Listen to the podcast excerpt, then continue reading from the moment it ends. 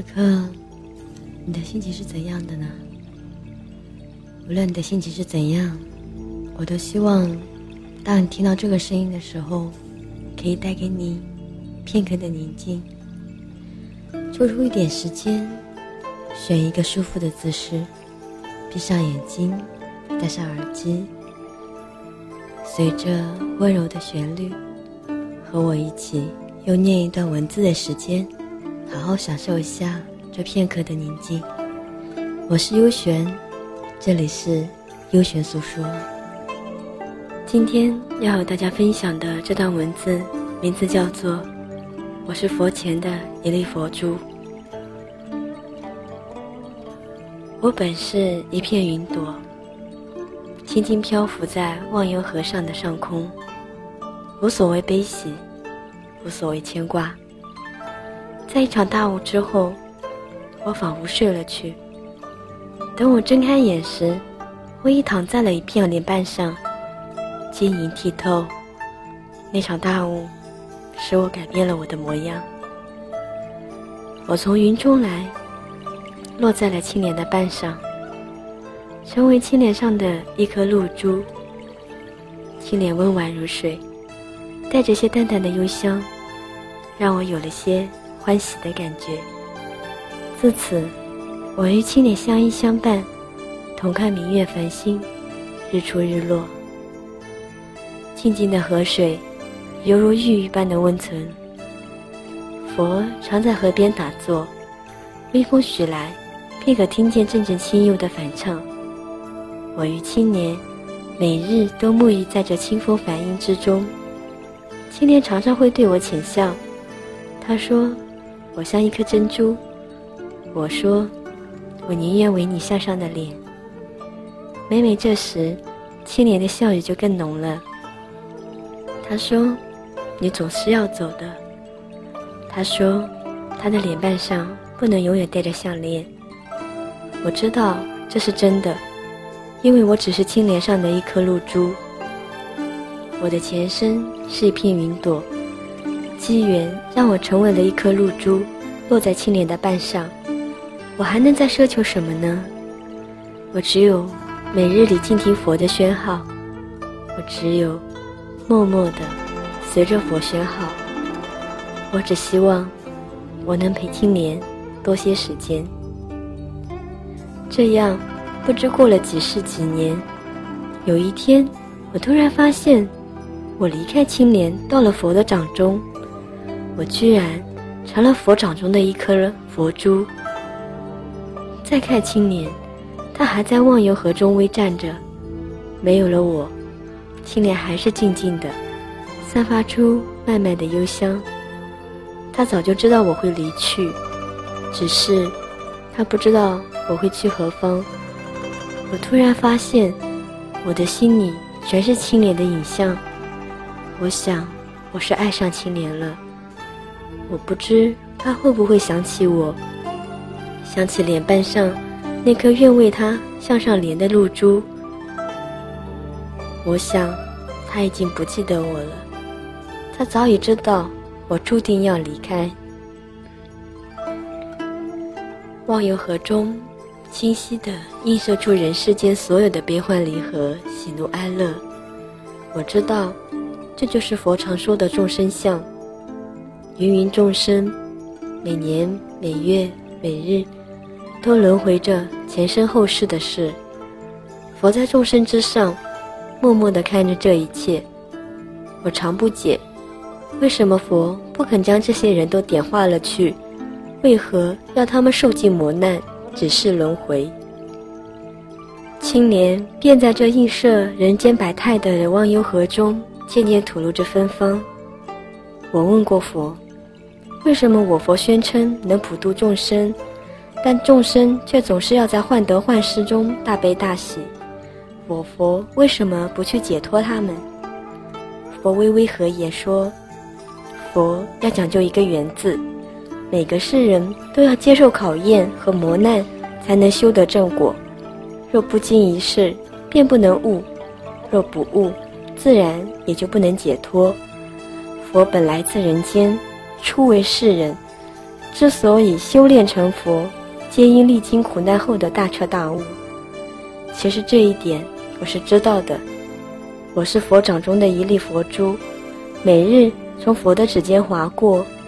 我知道佛的慈悲，但我还是不忍看忘忧河中的世间百态，尤其不忍看到那些男男女女流下的形形色色的眼泪。我不知道青年是不是也看到了这一切，不知道他的心里会做怎样的想法。佛前的青莲总是静静地聆听着梵音。从不肯有半点声息，我不知他在想什么，他总是低着头，犹如入定般的沉默。我常能看到佛爱怜地看着青莲，有时会轻轻地叹息。每每这时，我便在佛的手中转动起来。我想，我与青莲应该是有缘的。我原本是一片云朵，如果无缘。如何会成为青莲上的一颗露珠，陪着青莲几世几年？我问过佛，佛并不答我，只是轻轻的让我在他的指尖划过。我也听过佛与青莲的对话，佛只是让青莲美丽的绽放。青莲已不认识我了，我变成了佛掌中的一粒佛珠，但我每日都可以看到青莲。那一抹淡淡的紫色，带起清幽的莲香。就这样，在忘忧河上，青莲静静的绽放，佛轻轻的吟唱，而我在佛的掌中凝视着青莲。日子一天天的过去，人间又是几世春秋。我喜欢这样伴着佛，看着青莲。可是有一天，青莲对佛说：“他想去人间。”我知道。青莲不可以去人间，她是忘忧河中的仙子，怎可以去到人间接受凡尘因缘？除非有一颗佛珠，愿为她换得人世光阴。我不舍青莲，但我更不忍青莲逐渐憔悴。于是我对佛说：“我愿为青年换得人间岁月。”佛问我可知道，如果换回了青年的时间？我将再也不能回到佛的掌中。我说我知道，为了青年，我愿意这样做。即使我曾那样亲密的与青年相遇过，我就不忍心看到青年的憔悴。佛轻叹：“定数，定数，这两个痴儿。”我请求佛不要告诉青年，是我为了他换得了人间岁月。我请求佛。在青年离开时，不要让他喝忘忧河中的水。我要青年记得这里的一切。我知道，我能为青年换回的时间是有限的。青年终究还是要回到这里来。佛答应了。佛爱怜地看着我，也爱怜地看着青莲。于是，佛把青莲捧在掌心，送他入了红尘。青莲成为了一个人。一个女子，她出生的那年夏天，所有的荷塘里都开满了莲花。那许许多多的莲花，属青莲那个村子最为繁密。在这片繁密的莲花池中，又以一朵淡紫色的莲花最为美丽。忘忧河中的青莲，便有着淡淡的紫。于是，青莲就有了一个女子的名字——汉淡。这是青莲人世间的阿爹给取的。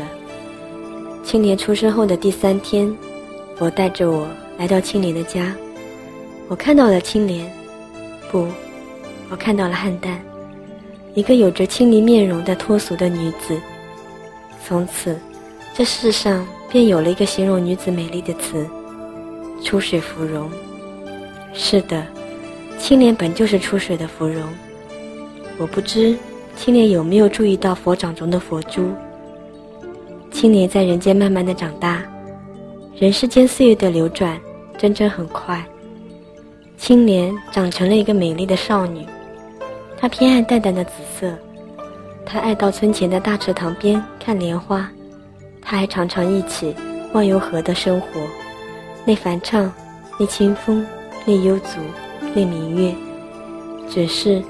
他从不曾知道，有一粒佛珠，也常常看着他。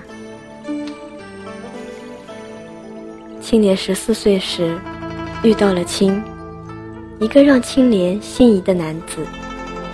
我早已知道，青莲来这世上，就是为了爱一个人，是佛为青莲早已选好的人。可我的心，还是禁不住的痛。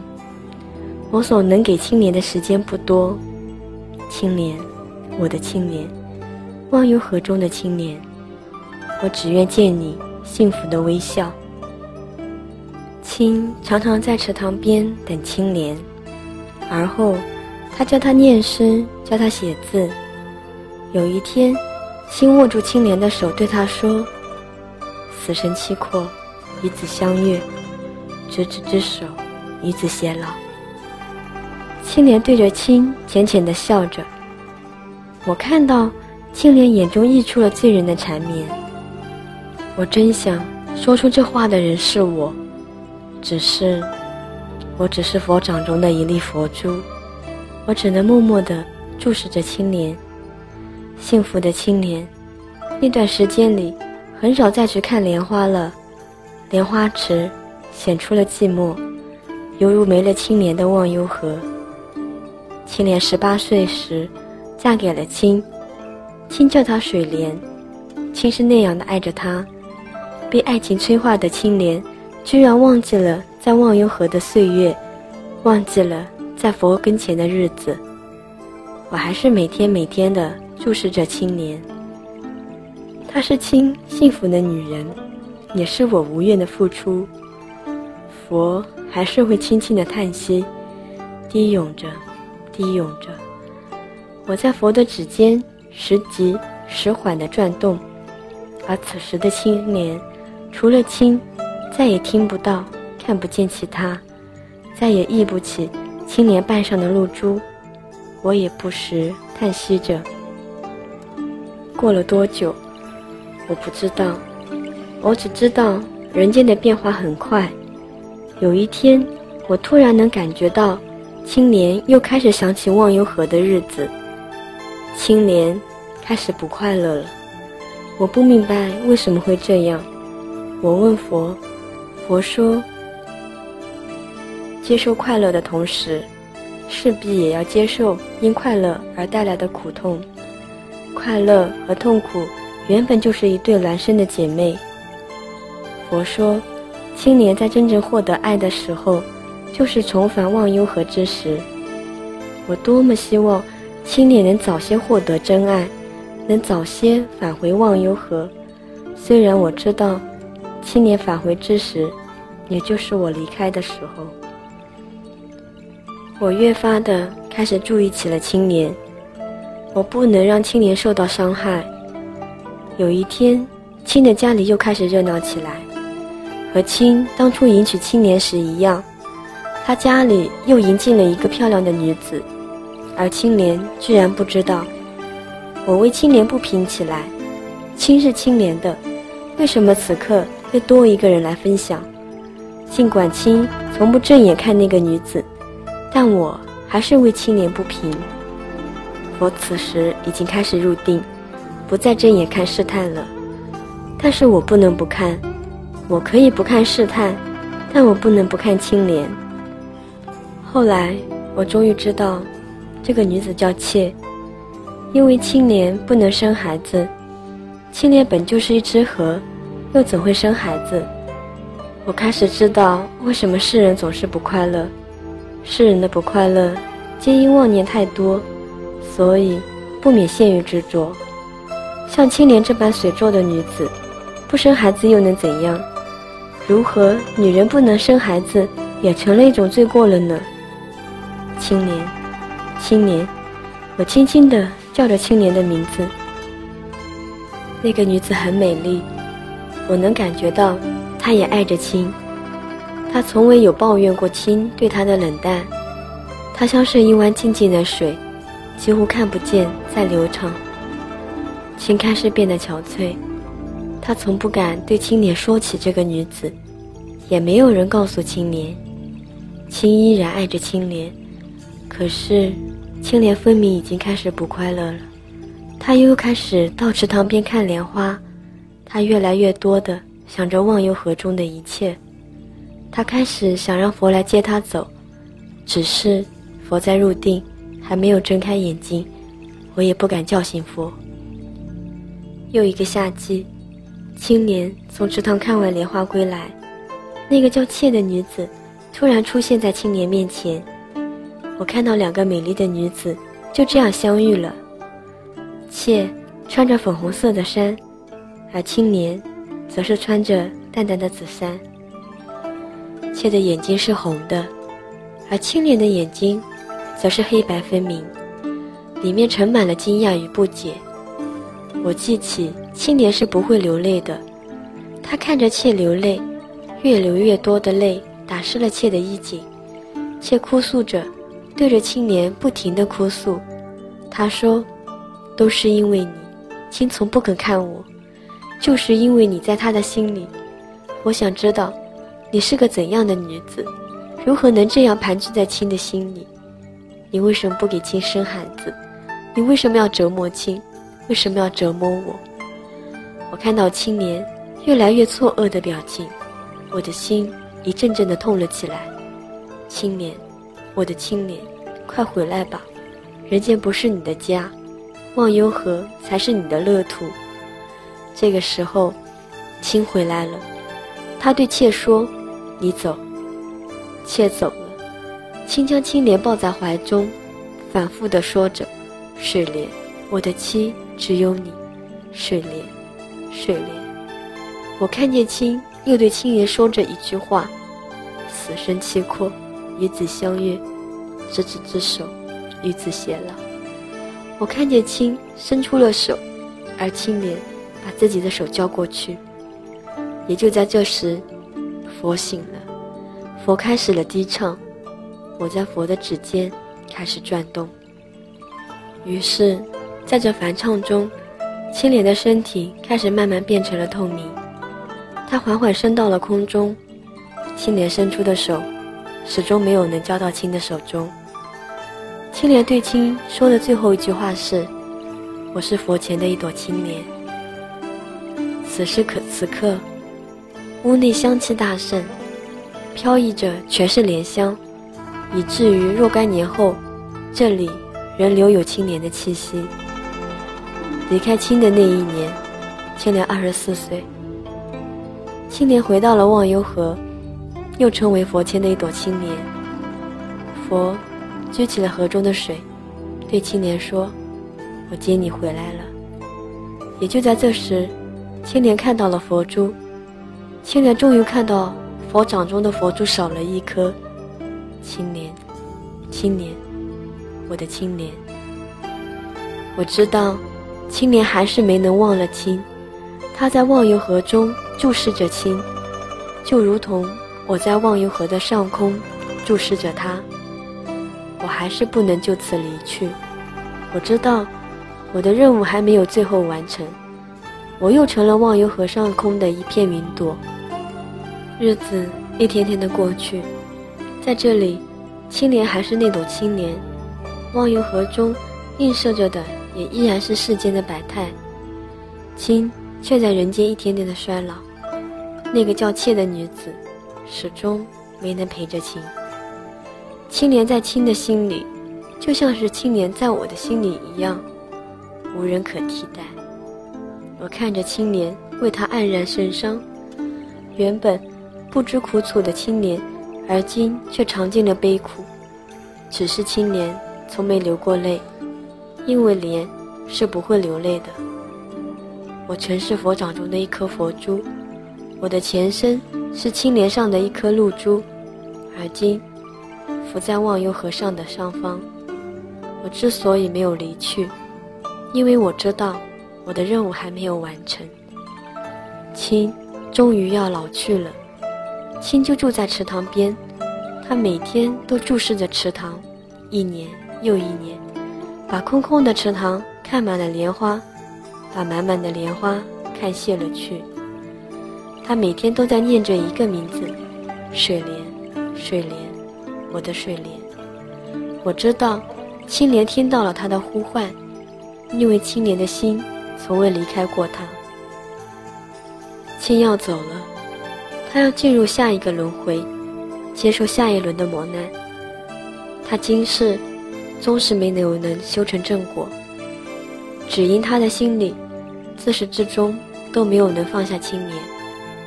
已是晚夏，池塘的莲花都败了，可就在这个晚上。亲即将离去的晚上，月光下，那只人们都以为早已枯萎的花蕾，突然绽放了。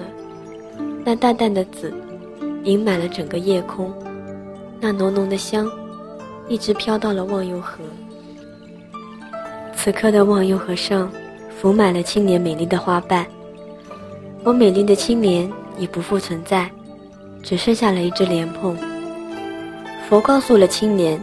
他的时间是用一粒佛珠换来的，但青莲永远不会知道，这粒佛珠是怎样陪着他度过了这几世几年。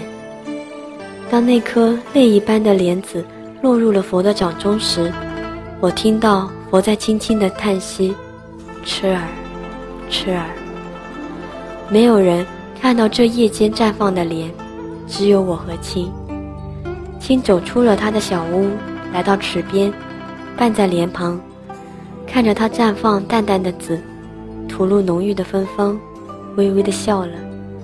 轻说：“水莲，我知道是你，我就知道是你，我的水莲，你终究没有离开我。”这时，从莲心里突然溢出了水，晶莹如玉，一直溢出来，溢出来，漫过莲瓣。